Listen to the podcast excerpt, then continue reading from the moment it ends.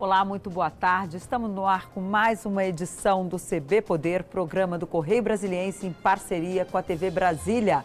Você pode nos assistir pela TV, mas também pelas redes sociais, as lives do Correio Brasiliense no Facebook, Twitter ou YouTube. Eu sou Denise Rotenburg e aqui com a gente hoje está o Coronel Alexandre Lucas, ele que é secretário nacional de Proteção e Defesa Civil e serviço para ele não falta desde novembro, quando começaram as chuvas no Brasil, chuvas torrenciais, especialmente na Bahia e em Minas Gerais.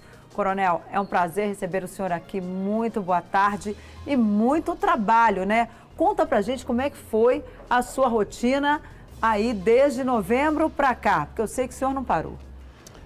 Boa tarde, é uma, é uma alegria estar aqui.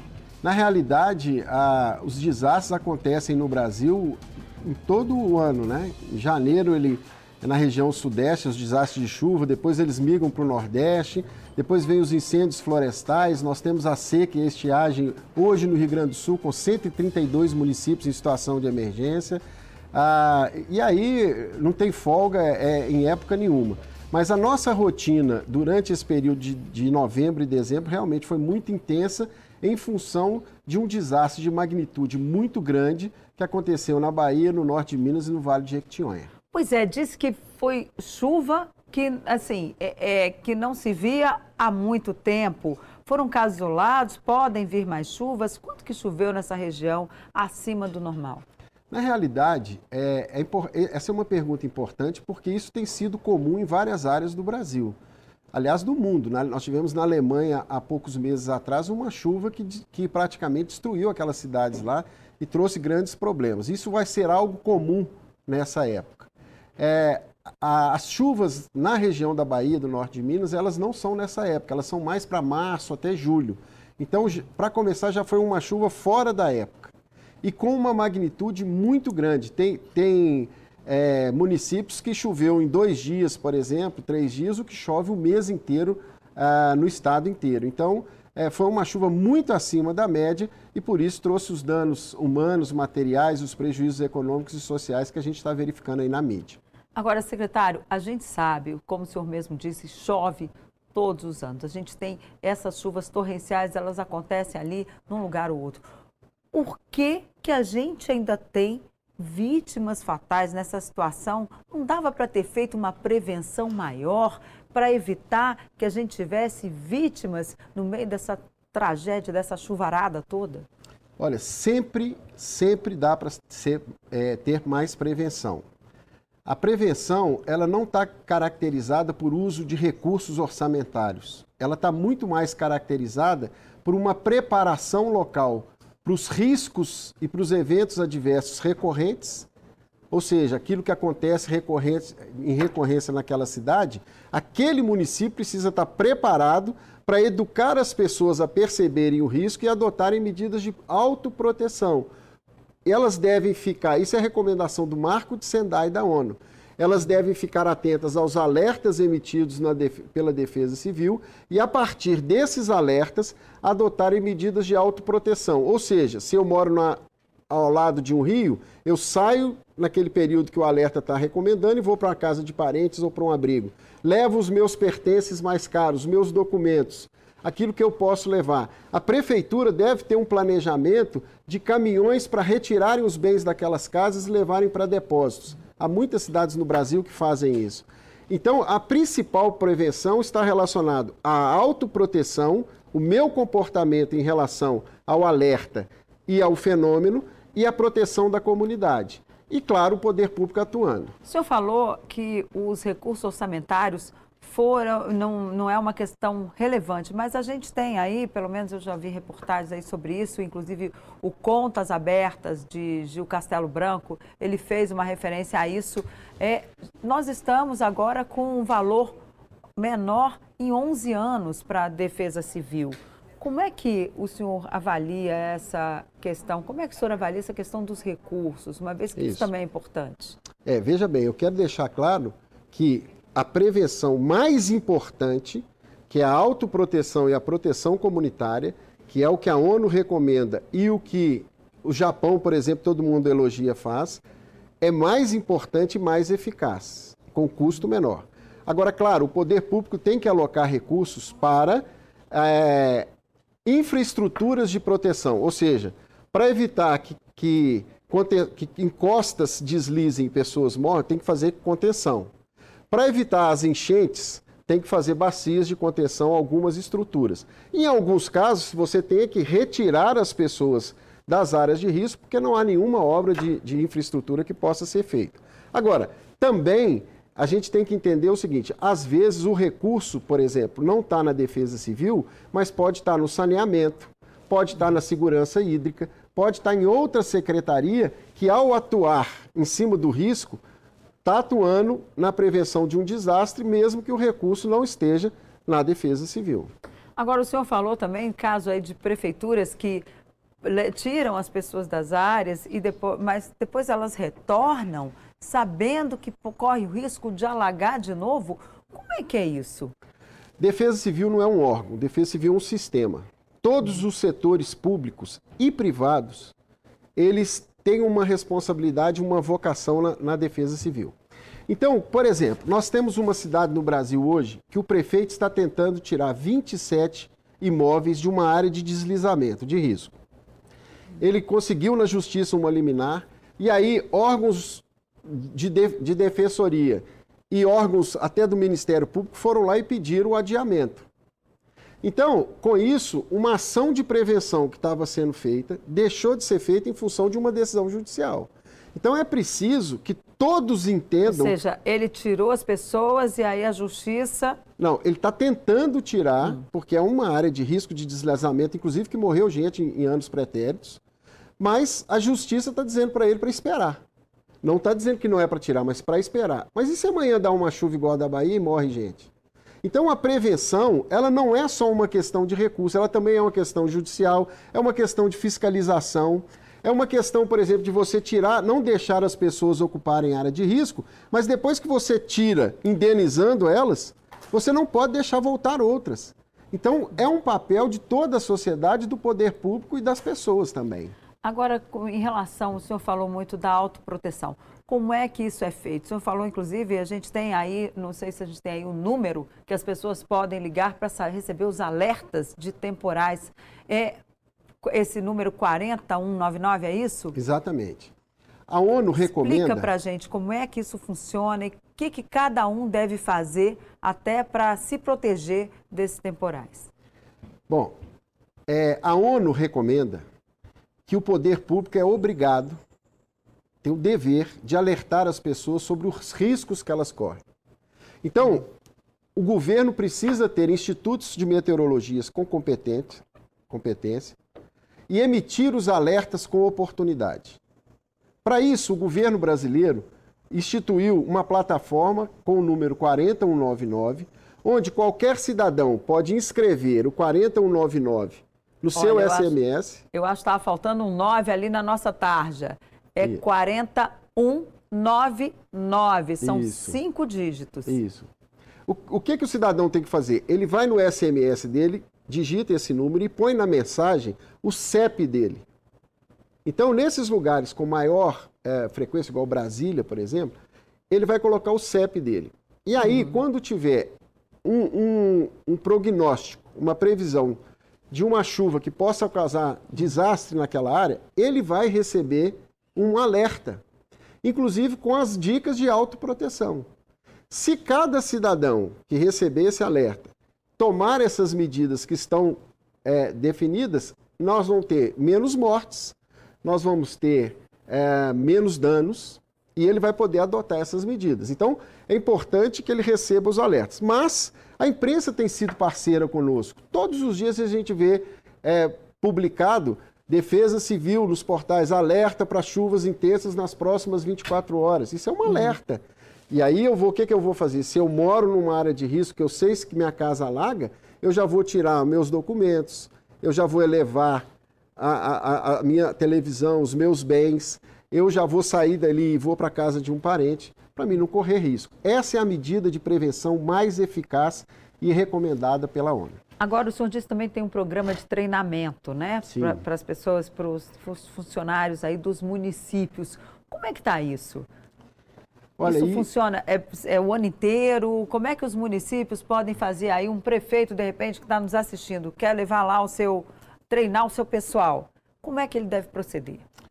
Olha, é, no ano de 2021, nós colocamos na plataforma da ENAP, Escola Nacional de Administração Pública, um curso básico de defesa civil, e nós já temos dois módulos lá, já vai entrar o terceiro agora, ensinando aos prefeitos como fazer uma boa defesa civil. Mas esse curso não está disponível só para os prefeitos. Ele é gratuito, online e para qualquer brasileiro. Qualquer brasileiro, inclusive para poder cobrar do seu prefeito que a sua defesa civil seja bem formada. Então, é um. É um e, e, inclusive, temos cursos também na ENAP, Escola Nacional de Administração Pública, de como o prefeito acessa recursos nossos rapidamente. Uhum. E qual é a nossa angústia? É que os prefeitos não fazem os cursos, não nomeiam pessoas capazes para operar a defesa civil no município, e quando dá uma catástrofe dessa, fica completamente despreparado e desnorteado para organizar o caos. Sendo que, se eles fizerem os cursos que são oferecidos pela Defesa Civil, são é, oferecidos pelos estados, alguns estados também têm esse curso, e até é, é, nas plataformas de vídeo tem informações, no nosso site tem informações, se a defesa civil local for forte e bem organizada, você vai ter um, menos problemas. É a diferença, por exemplo, de Minas Gerais para a Bahia, por exemplo. Minas Gerais, até pelos desastres que já enfrentou, tem uma defesa civil muito mais preparada. E, já, e teve mais treinamento, né? E, Pelo e... que a gente viu ali no site do Ministério, foram, a gente tem aqui, ó, esse treinamento na questão da Bahia, talvez o senhor tenha mais rápido aqui, acho mais rápido do que Isso. eu aqui nessa, nessa papelita. É, esse, esse treinamento, o treinamento que fala aí é um treinamento Foram de alertas. 386 pessoas treinadas só, na, em Minas e só 57 na Bahia, é isso? Isso. Esse treinamento foi um treinamento específico para receber alertas, interpretar os alertas e organizar as, se preparar para as ações do desastre. Olha que coisa importante nós fizemos em 2021. Nós fizemos um workshop de um dia inteiro, começava 8 horas da manhã, terminava 18 horas, ensinando coordenadores municipais e as defesas civis dos estados a receber os alertas, interpretá-los e quais as ações de preparação para a emergência deveriam ser feitas. O que, que significa isso? É que ele vai receber um alerta de chuva forte para aquele momento, ele vai interpretar aquilo e fala assim: olha, eu tenho que pegar um caminhão, eu tenho que passar nas ruas que são alagáveis e já tirar os móveis dessas pessoas, eu já tenho que ter um. A gente ensinou isso, eu tenho que ter um depósito para guardar isso, tem que ter alguém para cadastrar esses móveis, tudo organizado. Em Minas Gerais, 386 pessoas fizeram, municípios fizeram esse curso na Bahia 57.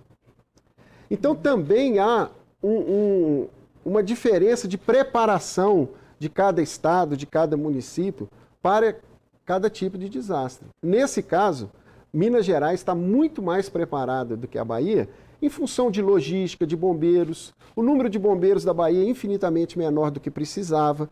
A Bahia, Minas Gerais tem 10 aeronaves. A Bahia, se não me engano, tem duas.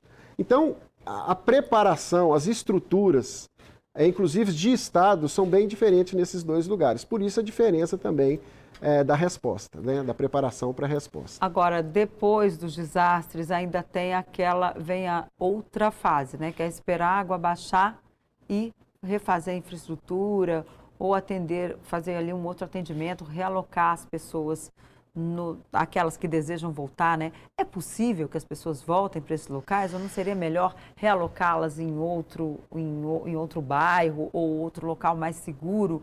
Como é que o senhor avalia isso? E como é que está sendo feito? Que fase que estamos, por exemplo, agora na Bahia e em Minas Gerais? É, um, um, uma, uma das ansiedades dos gestores públicos, municipais e estaduais, aí é de todos, é recurso rápido para reconstruir. Mas para que o governo federal tenha zelo com o recurso, nós exigimos algumas coisas. Por exemplo, para assistência humanitária, que é cesta básica, colchão, cobertores, material de higiene, lençóis, nós não exigimos nenhum reconhecimento da situação de emergência. Basta ele entrar com um plano de trabalho e a gente está liberando recursos com 24 horas. Agora, para reconstrução de casas, pontes, bueiros, é, postos de saúde, nós precisamos, no mínimo, no mínimo, de dados daquele objeto que foi destruído. Ou seja, quantas pontes o município perdeu? Que tipo de ponte era? Qual é o tamanho dela? Era de madeira? Ela era de, de concreto? Qual é o tamanho desse vão? Qual é o custo que vai ter para fazer aquilo ali? Isso leva tempo, leva um tempo para fazer isso. E aí os prefeitos precisam ter uma equipe técnica para quando a água baixar, eles identificarem os danos e poderem nos mandar as necessidades. A mesma coisa com casas destruídas. As casas destruídas, eu preciso da fotografia de cada casa destruída com georreferenciamento, porque o nosso recurso não é programa de habitação. Ou seja, eu não vou pegar a pessoa que tem uma casa simples de papelão e construir uma casa para ela. Eu vou reconstruir casas destruídas. E para isso eu preciso saber aonde foi essa casa destruída e o número de casas de cada cidade. E com uma coisa, o governo federal não permite a reconstrução no mesmo lugar. Inclusive, é, é, é, atendendo uma recomendação da ONU. Ou seja, então aí o município. Vai ter que apresentar uma outra apresentar área, outra. fora da área de risco, para a gente construir isso. Um caso recente de sucesso é Coronel João Sá, onde rompeu uma barragem Coronel na Bahia. Sá, é onde na Bahia? Na Bahia. Rompeu uma barragem várias casas foram destruídas e nós liberamos recurso, o prefeito está reconstruindo dentro de uma outra área segura. Agora, e aqui no Distrito Federal? Hein? A gente tem visto muita chuva, como a nossa população aqui é mais presente aqui no CB Poder. A gente precisa saber como é que está a situação aqui no DF também Goiás, o nosso entorno aqui do quadradinho. Eu tive reuniões recentes com, com, a, defesa, com a Defesa Civil do Distrito Federal é, algumas é, situações, dada a, ao regime de chuvas e algumas infraestruturas que foram construídas, ah, segundo informações, até para a Copa do Mundo, mudaram um pouco as questões de drenagem do, do, do Distrito Federal. O governo do Distrito Federal está preocupado com isso, nós temos conversado, ele tem feito estudos para resolver problemas é, pontuais de alagamento no plano piloto e obras de prevenção também nas áreas de risco é, mais da periferia é, a gente da vê cidade muito em Vicente Pires, Isso. Né, toda vez alaga, é impressionante. Qualquer chuva isso. mais forte, Vicente Pires alaga. Asa Norte também tem muito alagamento. Exatamente. Já está resolvido? Já, Não, já é aí, é possível resolver? Isso, aí é um problema que o governo do Distrito Federal tem que planejar, alocar recurso e, eventualmente, inclusive, é, solicitar recurso do governo federal, porque são obras de prevenção. Há, há, que se mudar o sistema de drenagem, que às vezes foi concebido por uma cidade de 500 mil habitantes, e agora tem uma cidade de mais de 2 milhões de pessoas. Foi concebido para um regime de chuvas que caía há 50 anos atrás, que agora está muito mais forte, e que tinha também uma área maior é, em determinados locais de absorção da, da água que foram impermeabilizadas. Então essas mudanças elas causam problemas pontuais. Mas o governo do Distrito Federal, nas conversas que eu tenho com a sua Defesa Civil, tem se preocupado com isso. Isso demanda estudos, porque olha, é muito importante a gente esclarecer isso. Uma obra de prevenção de inundação, ela é caríssima, caríssima. E se... Na ordem de quanto, assim, mais depende, ou menos? Depende, depende da... Do, é, mas são obras de... São grandes obras de contenção de cheia. Elas são caríssimas. E o que, que acontece? Se ela não for bem feita, bem estudada, se ela não for bem dimensionada, ela pode ter um efeito contrário. E vai se gastar milhões de reais, porque são obras de milhões de reais, numa obra que era para consertar e evitar um desastre, e ela pode provocar desastre. Isso já aconteceu no Brasil, tem casos concretos. Por exemplo? É, não é o caso de eu falar aqui, porque mas você tem casos no Brasil de obras que foram feitas que não deram resultados, porque elas não foram bem dimensionadas. Então, é, é importante que essas obras, que o governo tenha responsabilidade nas obras de prevenção, de que antes de, de, de delas serem realizadas, se tenha um estudo hidrológico muito bem feito por especialistas e por técnicos. Ok, nós vamos para um rápido intervalo. A gente vai fazer uma pausa rapidinho para o intervalo, mas daqui a pouquinho a gente volta com mais CB Poder, que hoje recebe o Coronel Alexandre Lucas, secretário nacional de Proteção e Defesa Civil. Voltamos já.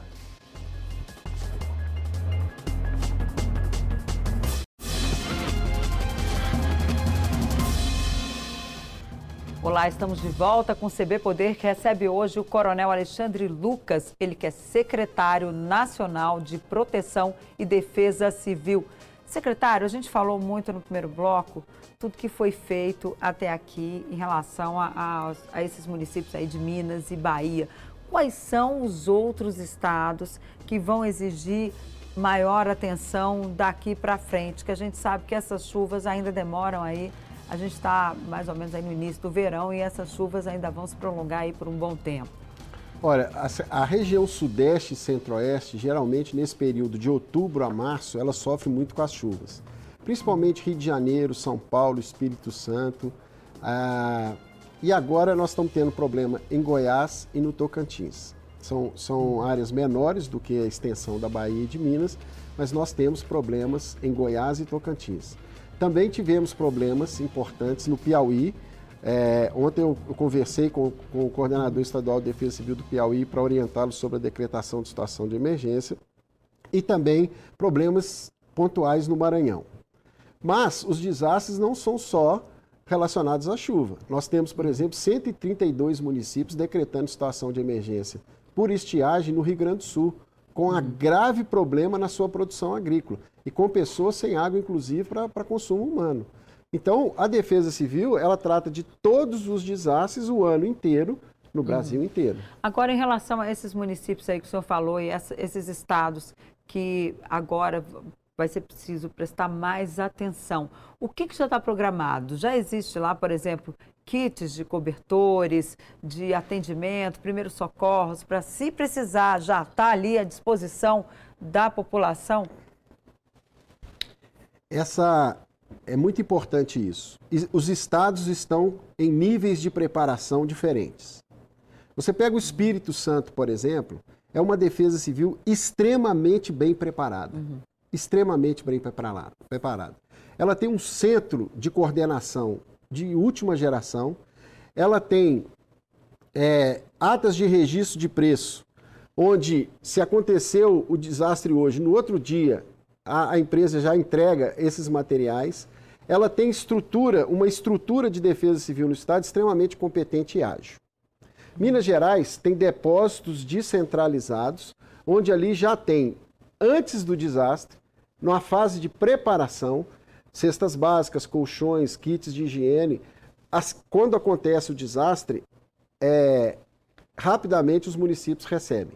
Você tem outros, outros estados, como Rio de Janeiro, é, Santa Catarina, Paraná. Então, tem estados mais bem preparados. Agora, outros que não estão preparados, eles precisam liberar o recurso, adquirir esse material, fazer toda a logística, e aí isso demora para o recurso. Então, há uma diferença de preparação entre os estados e nós estamos trabalhando, inclusive, para convencer os governos, os líderes de governo, para que se preparem, estaduais, para que se preparem. Porque o recurso do governo federal ele é mais demorado em função de que o, a missão do governo é complementar. Pois é, porque a gente tem muito prefeito aí, tem muito governador também reclamando da demora dos recursos federais para chegar no seu município, para ele poder atender a população. Por que, que demora tanto? Na realidade, não demora. A, a, Política Nacional de Defesa Civil fala que, que, que o município é o responsável pela primeira resposta. Então, eu vou te citar o exemplo de Belo Horizonte. Belo Horizonte tem depósito com esse material e os restaurantes populares de Belo Horizonte têm uma equipe que fica de plantão, que se no sábado, no domingo ou no feriado der um, um desastre, eles vão para lá e fazem comida quente para entregar para as pessoas que estão afetadas. Isso é preparação de alto nível. Agora, o município tem que dar a primeira resposta, o Estado tem que estar preparado, como esse que eu citei, E o governo federal, diz a lei, que ele precisa de um decreto de situação de emergência, precisa é, de, do, do, reconhecimento e aí ele vai liberar o recurso à medida do, da necessidade. Do decreto municipal ou estadual tanto ou federal? Faz, tanto, tanto faz. Mas pode ter um decreto federal não. em relação a esse município? Não, não, porque... É um decreto ou municipal ou estadual. Exatamente, porque a gente, é muito uhum. importante a gente esclarecer a população disso. O desastre acontece no município, ele acontece no local. Os danos, os prejuízos estão lá no município. Como que eu aqui de Brasília vou saber quanto o município precisa daqui de Brasília, se ele não me mandar os documentos, as fotos, mostrando que a ponte tal ruiu, que a casa tal caiu, que o prédio público foi danificado. Como que eu vou saber daqui de Brasília? Qual é o montante do recurso que eu vou mandar para esse município se ele não me fala da necessidade? Então, naturalmente, é preciso que o município esteja preparado com um recurso, ainda que pequeno, para a primeira resposta, que o Estado que está ali no território esteja preparado para apoiar esse município e aí sim, para a reconstrução de pontes, para a reconstrução daquilo que é mais pesado, o governo federal entra. Porque aí ele pode, ele vai ter tempo, o município vai ter tempo de fazer as vistorias, levantar os danos, inclusive fazer os projetos. Porque não dá para fazer uma ponte sem um projeto, sem claro. custos. Claro. Agora, o que, que o senhor recomendaria às pessoas que estão nos assistindo, que estão nesses estados aí, né, e nessas regiões que o senhor citou, especialmente aqui Centro-Oeste, Sudeste, o que, que elas devem fazer daqui até os próximos meses aí, onde há o risco de chuvas? Que, que, qual o conselho principal que o senhor dá a essas pessoas? Porque no Brasil a gente não tem muito ainda. As pessoas estão acostum se acostumando a essa coisa, prestar atenção na meteorologia, que não era uma tradição do brasileiro. A gente vê isso muito nos Estados Unidos, vê isso muito na Europa. A gente não via muito isso aqui no Brasil. E agora a gente precisa sim prestar atenção na meteorologia. O que, que o senhor aconselha essas pessoas? Ah, eu, eu queria aproveitar esse tempo para aconselhar pessoas e instituições. A primeira coisa é o seguinte: as pessoas, os alertas são emitidos, seja pela Defesa Civil Municipal, seja pela imprensa, seja até pela, pela, pela meteorologia que é divulgada nos jornais locais. As pessoas que correm risco, principalmente as pessoas que correm risco, elas sabem que uma chuva grande inunda a casa dela, ou seja, ela é recorrente aquele desastre. Então ela sabe o que vai acontecer. Então ela precisa adotar medidas de autoproteção, que nós já falamos aqui. Se tem previsto uma chuva forte que pode causar o, o, o alagamento, a inundação recorrente na sua casa, ela deve adotar essas medidas. Primeiro, não permaneça se ela mora, em, sobretudo em costa. Não permaneça na sua casa. Vá para a casa de parentes ou de vizinhos uhum. de área segura. Segundo, leve, peça à prefeitura para guardar aqueles itens mais valiosos, televisão, geladeira, fogão, para aquele período ali que está aquele alerta. Ou eleve esses, esses bens para que eles não sofram com a inundação. Porque depende, tem lugar que está bem na beirada do rio, que a casa fica toda coberta, mas tem lugar que é 2 centímetros, 3 centímetros de água. Uhum. Então, cada lugar é preciso ter a percepção de risco e adotar a medida que aquele caso concreto é, recomenda. Segundo, ajude o município a não, julgar, a, a não inundar, não julgando lixo nos rios, não julgando é, é, lixo nos bueiros. Eu já presenciei nessa vida de 20 anos de defesa civil, fui defesa civil em Minas Gerais, fui defesa civil em Belo Horizonte e agora estou no governo federal.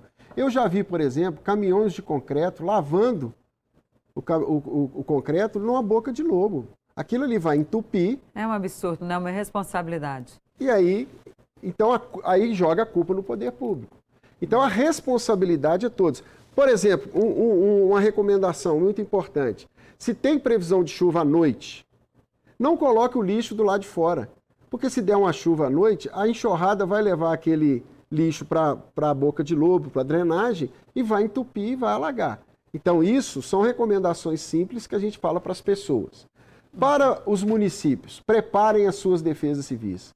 Prefeitos, invistam na sua defesa civil. A defesa civil não é um órgão, é um sistema. Todos os órgãos fazem parte. Se o, se o coordenador pedir uma máquina para fazer uma intervenção de prevenção no lugar, prefeito, apoie o seu defesa civil, mandando que o secretário de obras faça isso. Se ele precisa que pode uma árvore, faça isso. E, e aí a gente vai ter. E claro, todos nós precisamos nos capacitar e, no, e melhorar, seja o governo federal, o governo estadual e o governo municipal. Ou seja, todo mundo ó, de olho, nosso tempo infelizmente está acabando. Eu quero agradecer muito a sua presença aqui e já fica o convite para o senhor voltar, porque as chuvas vão continuar, daqui a pouco vem a seca e a gente tem que estar aqui sempre preparando e dando todas as informações para que você possa se proteger de todos os desastres naturais. Muito obrigada, secretário, pela sua presença e até a próxima. Olha, eu que agradeço, quero cumprimentar pela sessão desse espaço esclarecedor. É, vocês nunca vão saber quantas vidas vocês salvaram com um programa desse que ensina as pessoas a se protegerem. Parabéns e contem comigo sempre. Muito obrigada, secretário. E a você que esteve aqui com a gente, olha, muito boa tarde. Até amanhã, que, como disse a Gláucia no Jornal Local, amanhã, primeira sexta-feira do ano. Cuide-se, fique com a sua família. Muito obrigada pela companhia. Até a próxima. Tchau.